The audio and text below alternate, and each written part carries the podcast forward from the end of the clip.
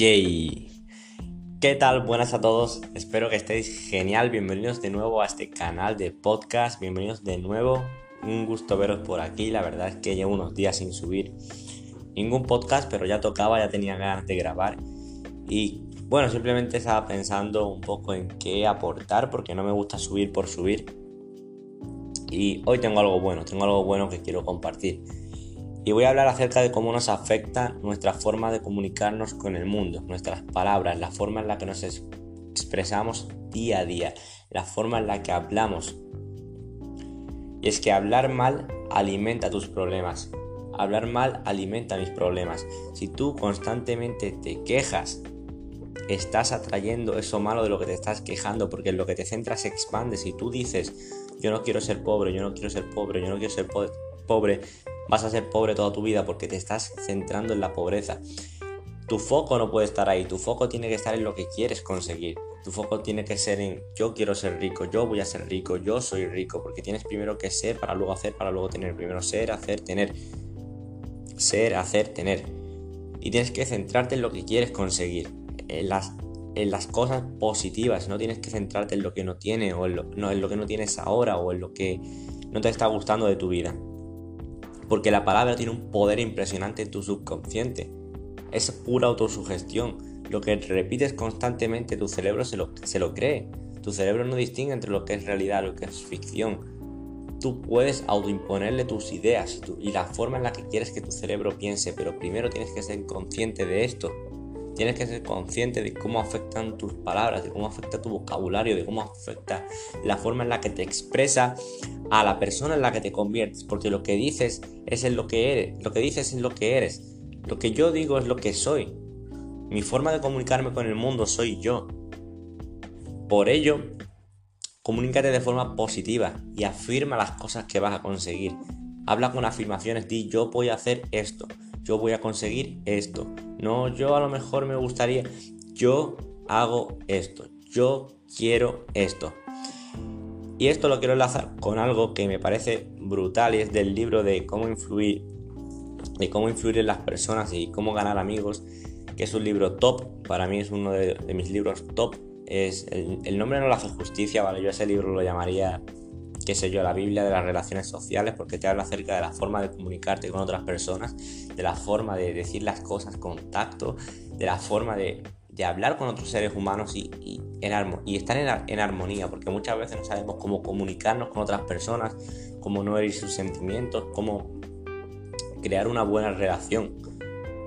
Este libro te ayuda con eso y hay una frase muy buena y es no critiques, no condenes ni te quejes.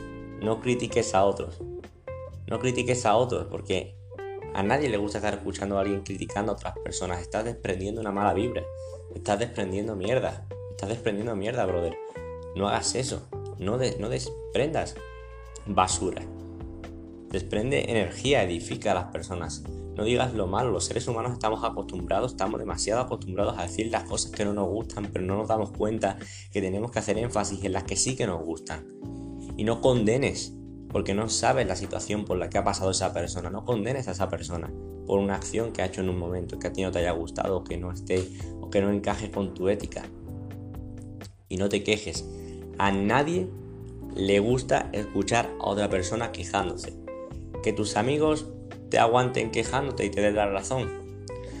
Los amigos siempre dan la razón cuando uno se queja, ¿vale? Pero eso no significa que les guste estar escuchándote. O a lo mejor sí, porque ellos también son unos quejones y también se las pasan quejándose. Entonces cambia de amigos, ¿vale? Y es que tienes que pensar bien. Y un punto muy importante para pensar bien es tener un propósito. ¿Qué es un propósito? Es una meta que ayuda a un conjunto de personas.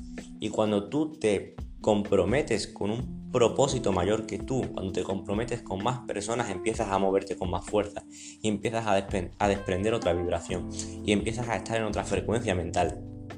Y tienes que tener creencia en ese propósito, tienes que creer, tienes que tener la fe ciega de que lo vas a lograr y de que vas a ayudar a esas personas a lograr ese propósito, ese propósito común, esa visión común juntos. Y esto, y para esto es muy importante también otro punto que es la visualización. Tienes que visualizar, tienes que verte, tienes que respirar el aire de donde quieres vivir dentro de 5, 10, 20 años. Tienes que sentir como que ya has ayudado a esas personas. Tienes que estar agradecido porque ya lo has logrado. Tienes que sentirte en esa vibración porque porque eso es lo que te va a llevar a conseguir ese propósito. Algo muy importante y que quiero que tengáis en cuenta, ya con esto voy a finalizar, es que el 95% de nuestros pensamientos están programados de nuestra mente inconsciente, es decir, el 95% del tiempo los pensamientos que tenemos y la forma de actuar que tenemos ya están programados.